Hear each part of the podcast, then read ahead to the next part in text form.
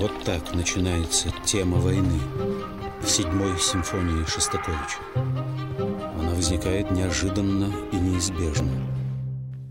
Мы продолжаем разговор о классической музыке в годы Великой Отечественной войны. Сейчас мы поговорим о седьмой Ленинградской симфонии Дмитрия Шостаковича. Седьмая Ленинградская симфония – это один из символов борьбы с захватчиком, облаченный в музыкальную форму. Седьмая симфония Шостаковича стала самым известным произведением композитора. Дмитрий Шостакович начал писать симфонию в блокадном Ленинграде в 1941 году – а при этом 34-летний профессор Ленинградской консерватории осаждал военкомат и просил уйти на фронт добровольцем. Но ему раз за разом отказывали. Как многие ленинградцы, Шостакович вступил в ряды местной противовоздушной обороны и дежурил на крышах, обезвреживая зажигательные бомбы. Кстати, когда седьмая симфония прославила Шостаковича на весь мир, на обложке американского журнала «Тайм» он появился в образе пожарного, в пожарной каске, как символ борьбы с фашизмом, охватившим весь мир. Да, в мундировании, в пожарном шлеме. Ну что ж, для символа борьбы с пожаром войны при более чем Жил Шостакович прямо в консерватории. И все свое свободное время от дежурств на крыше он сочинял симфонию.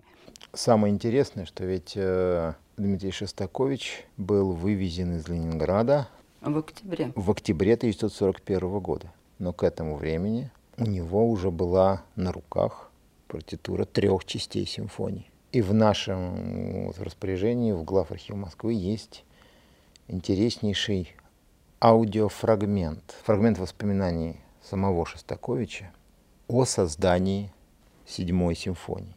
Это, наверное, даже интервью это не, не, это не воспоминание, не, не аудио воспоминание в чистом виде, а было дано композиторам в период Великой Отечественной войны и прозвучало по радио в 1941 году.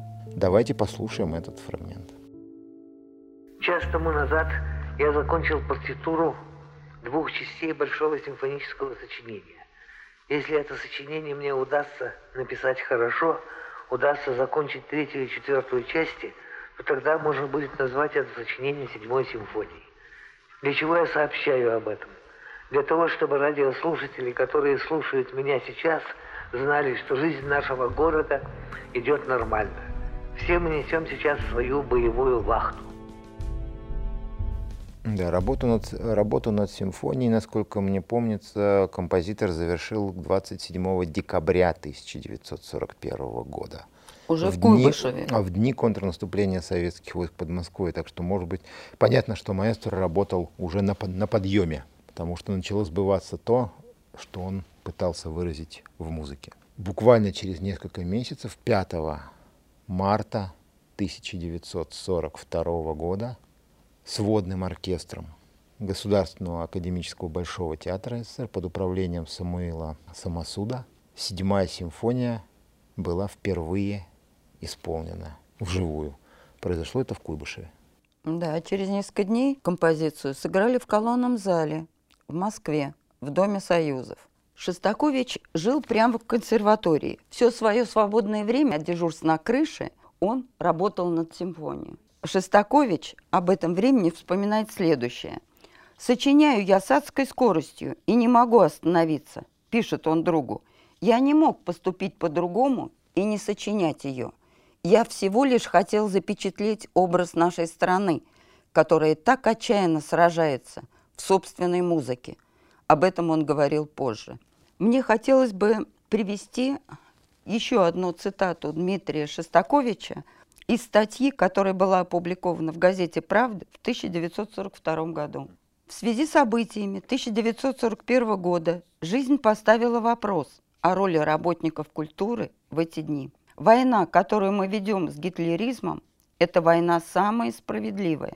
Мы защищаем свободу, честь и независимость нашей Родины. Мы боремся за лучшие в истории человеческие идеалы. Мы деремся за свою культуру, за науку, за искусство, за все то, что мы создали и строили. И советский художник никогда не будет стоять в стороне от той исторической схватки, которая сейчас ведется между разумом и мракобесием, между культурой и варварством, между светом и тьмой. Только что мы услышали цитату из статьи Шостаковича для газеты «Правда». А теперь давайте обратимся к статье писателя, фронтового корреспондента Евгения Петрова, который присутствовал на генеральной репетиции в Москве седьмой симфонии.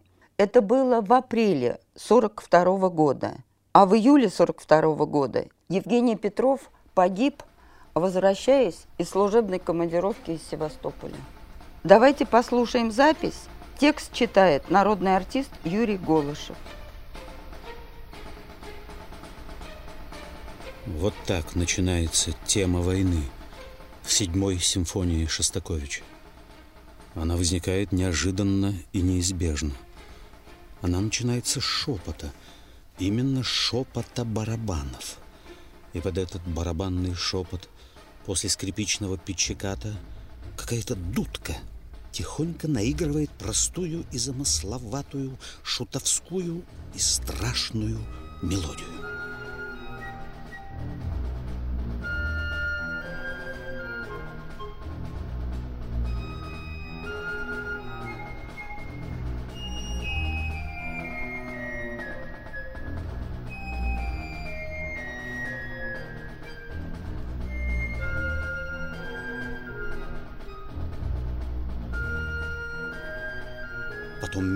Повторяется с назойливой аккуратностью. Вы еще не понимаете, что это идет война. Но композитор уже схватил ваше сердце своей гениальной рукой. Он схватил его крепко и нежно и уже не выпустит до конца симфонии.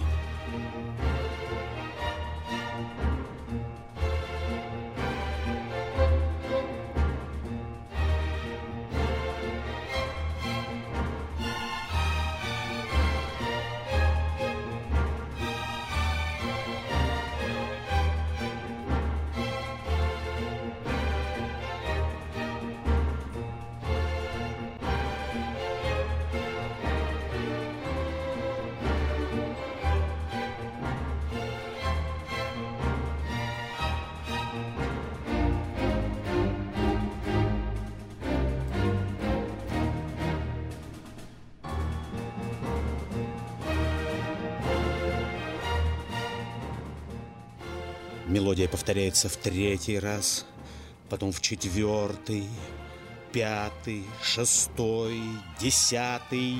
Мелодия повторяется, она обрастает железом и кровью. Она сотрясает зал, она сотрясает мир –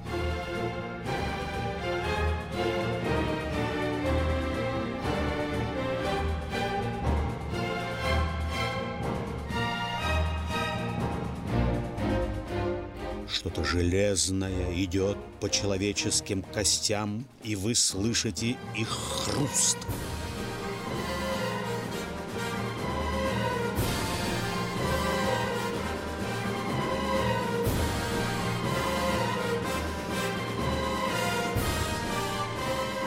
Вы сжимаете кулаки. Вам хочется стрелять в это чудовище с цинковой мордой, которое неумолимо и методично шагает на вас. Раз, два, раз, два. И вот, казалось бы, когда уже ничто не может спасти вас, когда достигнут предел металлической мощи этого чудовища, неспособного мыслить и чувствовать, и нет силы, которая может остановить его, происходит музыкальное чудо, которому я не знаю равного в мировой симфонической литературе. Несколько нот в партитуре и на всем скаку, на предельном напряжении оркестра простая и замысловатая, шутовская и страшная тема войны заменяется всесокрушающей музыкой сопротивления.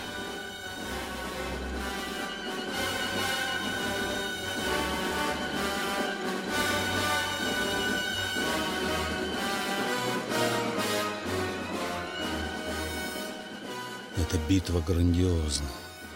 И выражена она в оркестре с величайшей энергией. Уже ничто не может превзойти ее. Это предел напряжения, но композитор не отпускает вашего сердца. Он еще немного сильнее сжимает его. Опять несколько нот в партитуре.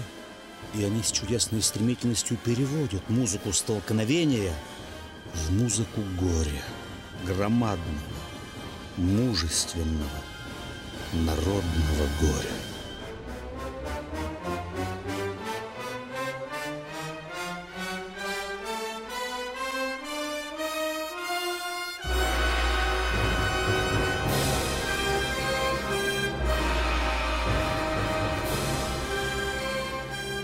Это памятник погибшим в бою за Родину.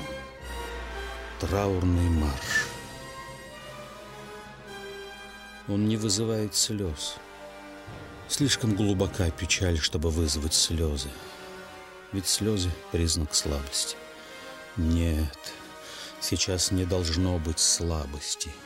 Ни минуты слабости, ни секунды слабости — и реквием в память героев наших, братьев наших, сыновей и отцов наших оставляет глаза сухими и кулаки сжатыми.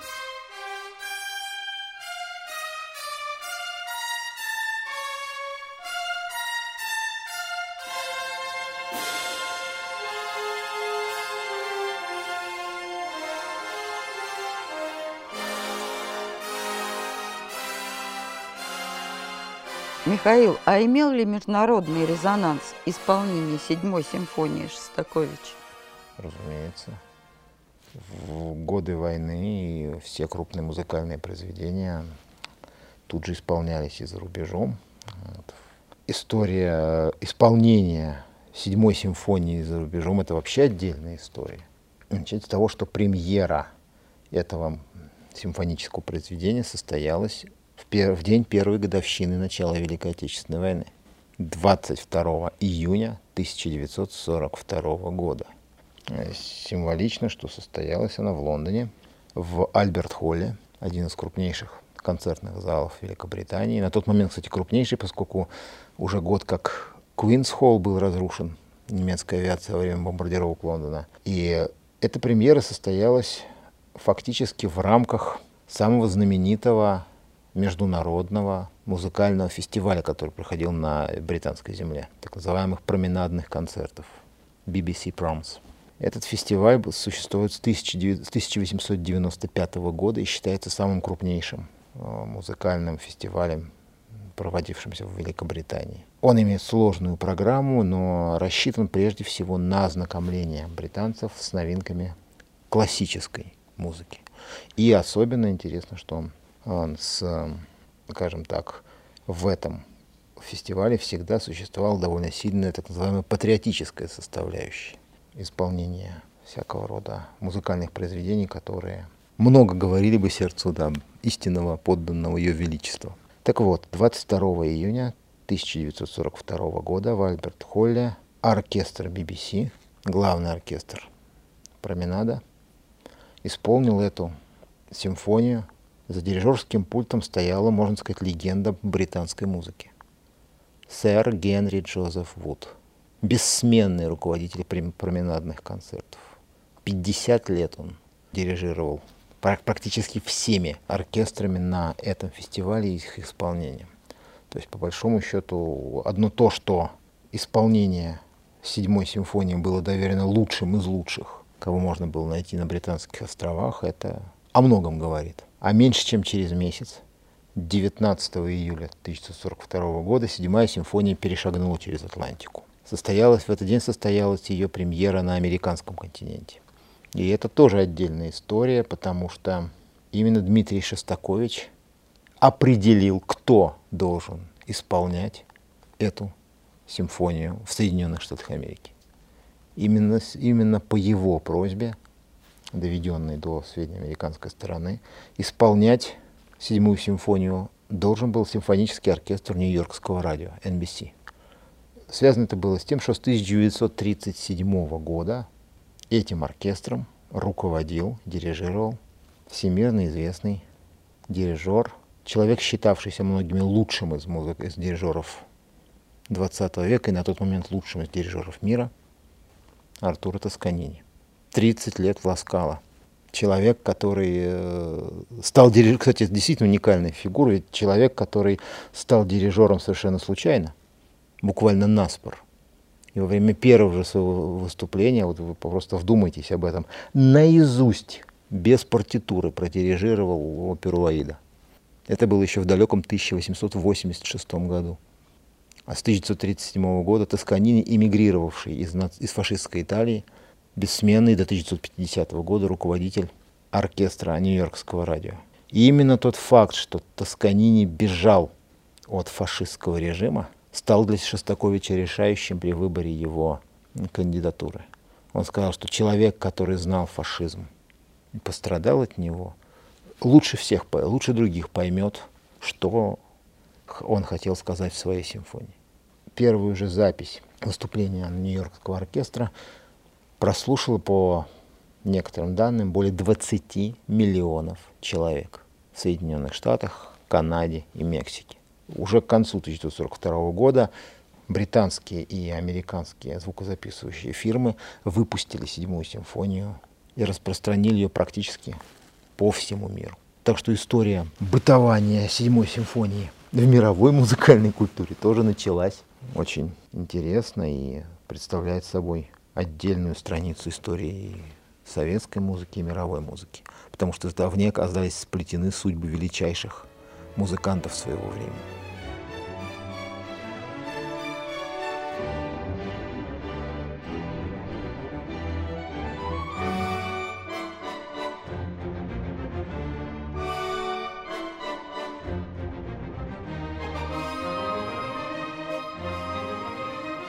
После исполнения седьмой симфонии в Куйбышеве, а затем в Москве, седьмая симфония прозвучала в блокадном Ленинграде. Оркестр Ленинградского радиокомитета Карла Элиасберга оставили в городе, чтобы поднимать дух горожан. На первую репетицию удалось собрать лишь 15 человек. Это при том, что требовалось 80 человек. У музыкантов не было сил – Известен даже такой случай, когда трубач не смог издать ни звука.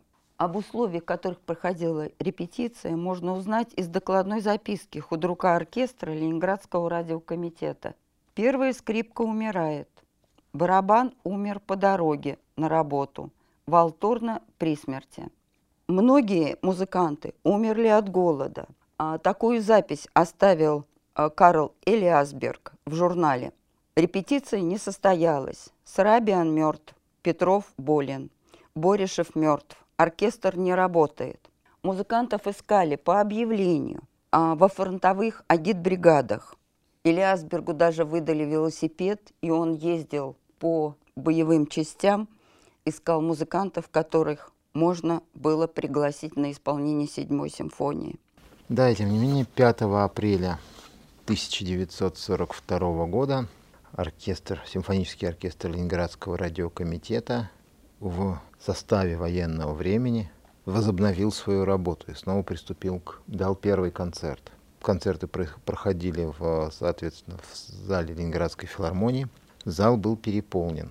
Первоначально в репертуар входили самые разнообразные произведения, какие можно было исполнять с имеющимся составом, но фактически с самого начала работы, возобновления с самого начала работы оркестра, его руководство и музыкантам не покидало уже мысль о необходимости исполнения, обязательности даже, можно сказать, для них исполнения седьмой симфонии. Но подготовка к такому событию ну, оказалась довольно сложной. На пути к исполнению этого желания приходилось преодолевать определенного рода трудности. В числе прочих аудиозаписей, которые хранятся в главархиве Москвы, есть несколько фрагментов воспоминаний участников того самого оркестра, музыкантов, которые принимали участие в том числе в исполнении седьмой симфонии в Ленинграде. И э, сейчас хотелось бы предложить послушать небольшой фрагмент воспоминаний одной из участниц оркестра Ксении Матус о первых репетициях оркестра. Зал не отапливался. Карлича привозили на саночках из Астории, потому что он был очень слабый. Когда он встал за пульт, у него руки дрожали. Впечатление такое было, что это подстреленная птица сейчас упадет. Но характер у него был волевой. Сразу брал себя в руки и начинал дирижировать. И вот так постепенно, постепенно репетиции были по 45 минут, потому что дуть не могли. Сил не было. Потом по часу, потом по два. Сложности, которые стояли перед участниками оркестра, были самые разные. Прежде всего, в Ленинграде не было партитуры седьмой симфонии. Ее надо было получить с большой земли. В дальнейшем, когда партитура была получена, выяснилось, что получ, получена партитура для оркестра двойного состава. А ленинградские, ленинградцы с огромным трудом наскребли обычный. Ведь это, ведь это действительно очень необычно, но в Ленинграде симфония прозвучала для оркестра, в самом сложном, наверное, ее варианте, для оркестра двойного состава. В, том концерте играло 79 инструментов. Хотя писал, хотя Шостакович писал не для такого большого количества исполнителей изначально. Тем не менее, тоже надо было учитывать, и этих дополнительных музыкантов надо было искать, надо было репетировать, и надо было готовиться. В составе документально-художественной композиции «Незабываемая», которая хранится в, том, в, фонд, в наших фондах, есть также подборка фрагментов из воспоминаний и из других воспоминаний Ксении, уже упоминающей Ксении Матус о репетиции оркестра при подготовке к исполнению, исполнению седьмой симфонии и некоторые фрагменты воспоминаний дирижера оркестра Карла Элиасберга. Думается, что лучше тех, кому пришлось исполнять седьмую симфонию в тот день, сказать об этом будет сложно. Поэтому давайте послушаем эти фрагменты. Когда я открыл партитуру, то меня обуял ужас. Состав духовых инструментов был двойной противу нормального. Как выйти из положения? Через неделю стали прибывать оркестранты, прикомандированные из частей Ленинградского фронта. Ну вот и приступили мы к репетициям этой изумительной симфонии. Мы ждали так эту симфонию, и когда прислали ноты, партитура толстая, переписывать надо было, нам было не дождаться. Когда нам партии положат на пульт, и когда положили, мы и утром репетировали, и вечером репетировали. Каждый свою партию хватал, учил, а симфония очень трудная. И в каждой партии много всяких трудностей. И вот, наконец, приходит этот день. Мы, конечно, были самые счастливые. А публика была вся нарядная. Только впечатление, что не со своего плеча одета, потому что все худые, больные, и все висит на всех. Ну, Карлович был во фраке, белая манишка, жилет крахмальный. Мы заиграли симфонию. Играли мы хорошо. После концерта ко мне в артистическую зашли все партийные руководители Ленинграда и маршал Говоров. Все очень тепло поблагодарили, расспрашивали, как все это удалось сделать, как мы работали. А уходя, маршал Говоров сказал фразу, которую я не понял. А мы сегодня для вас тоже хорошо поработали. Переспросить я не рискнул, а выяснилось это ровно через 20 лет, когда в Ленинградской правде появился приказ, отданный артиллерии Ленинградского фронта о подавлении батарей противника, отданный специально для того, чтобы дать нам возможность спокойно сыграть седьмую симфонию Шостаковича. Ксения Матус вспоминает еще такой эпизод подготовки к репетиции седьмой симфонии. Потребовалось накрахмалить одежду для дирижера Карла Элиасберга. Во всем Ленинграде не могли найти нескольких картофелин. В результате Одна картофелина все-таки была найдена, и жилет у дирижера был накрахмален так, как надо.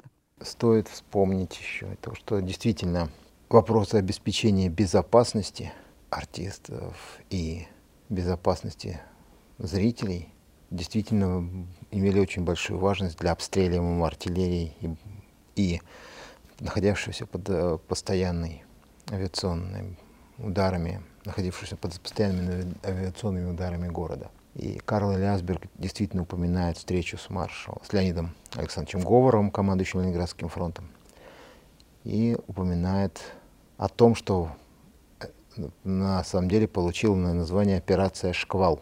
За полчаса до начала концерта артиллерия Ленинградского фронта, артиллерия береговой обороны и кораблей Балтийского флота начала огневое поражение всех разведанных батарей, наблюдательных пунктов, передовых аэродромов немецко-финской группировки под Ленинградом. Подготовка, разведка целей длилась, кстати, месяц до этого.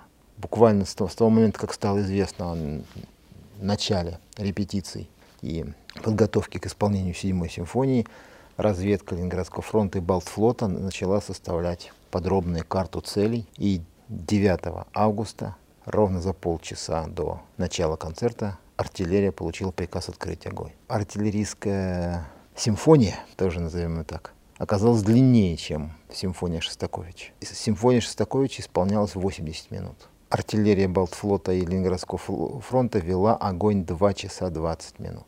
Полчаса закладывалось для того, чтобы зрители успели разместиться, еще полчаса, чтобы зрители могли без, безопасно покинуть территорию филармонии и уйти из, возможно, из возможных обстреливаемых районов. О масштабах э, артподготовки можно, могут свидетельствовать такие цифры, как то, что только форты Кронштадта и корабли и железнодорожная артиллерия Балтфлота выпустили более трех, трех тысяч снарядов калибром 305, 356 и даже 406 миллиметров. К разборке с немецкими батареями привлекали даже самую крупную в Советском Союзе пушку, которая стояла на эксперименте 406 миллиметрового орудия с артиллерийского полигона, с военно-морского артиллерийского полигона. То есть э, фактически немецкая, немецкая, немецкие артиллеристы, а во многих случаях немецкие летчики головы не могли поднять в этот день. И, как говорится, вишенкой на этом огневом торте оказалась э, прямая трансляция седьмой симфонии, поскольку радиотрансляционная сеть города транслировала концерт в прямом эфире, в том числе и на передовые позиции советских и немецких войск, которые тоже ее слышали. Существует очень обширное такое наследие всяких апокрифических историй, анекдотов, но достаточно распространено, э, достаточно распространен рассказ о том, что сразу перед, после войны а, к участникам, кому-то из участников этого, этого концерта, кто-то из участников этого концерта встретился с туристами из Германской Демократической Республики которые 9 августа 1942 года находились по другую сторону линии фронта, и которые честно признались, что в тот день поняли, что Германия проиграет эту войну. Ну, было это или не было, сказать сейчас сложно, но для ленинградцев в любом случае все было ясно. То есть какая огромная работа была проделана разведчиками, военными, выпущены тысячи снарядов, голодные музыканты без сил – какая огромная подготовка. И в первую очередь, конечно, для поднятия боевого духа ленинградцев, всей нашей страны и всего мира. Да. Получается так. Я думаю, стоит послушать еще один маленький фрагмент воспоминаний, свидетельства ленинградки Лидии Зиминой, которая вспоминает о своих впечатлениях от этой блокадной премьеры. Э, трудно вам описать этот зад было много народу. Это было потрясающе. Эти исхудавшие оркестранты, Тельясберг, худой как палка, на котором висел фраг, и который дирижировал эту седьмой симфонии, эти чувства не передать. И представьте себе, что ни одного раза не было тревоги. Ленинград слушал седьмую симфонию Шостаковича.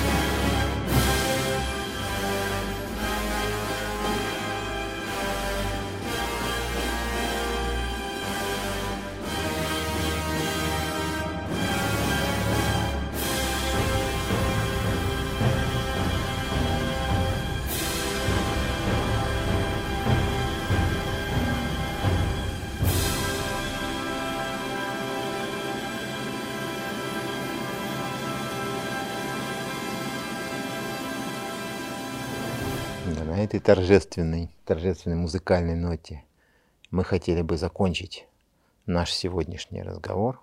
Следующая наша встреча будет посвящена теме, о которой мы в свое время уже начинали говорить. Мы хотели поговорить о боевых действиях советских летчиков в годы Великой Отечественной войны. Во время одного из уже состоявшихся наших разговоров мы сакцентировали внимание на вопросах оперативно-стратегических и оперативно-тактических, то есть об особенностях ведения боевых действий в воздухе в годы Великой Отечественной войны, то в следующий раз мы хотели бы специально остановиться на человеческом измерении воздушной войны над Советско-Германским фронтом и поговорить о том, кто же они были и какими они были, летчики фронтового неба. Так что об этом мы с вами поговорим во время нашей следующей встречи. А сегодня я, Михаил Маруков. И я, Булавкина Татьяна. Прощаемся с вами и желаем вам всего самого наилучшего.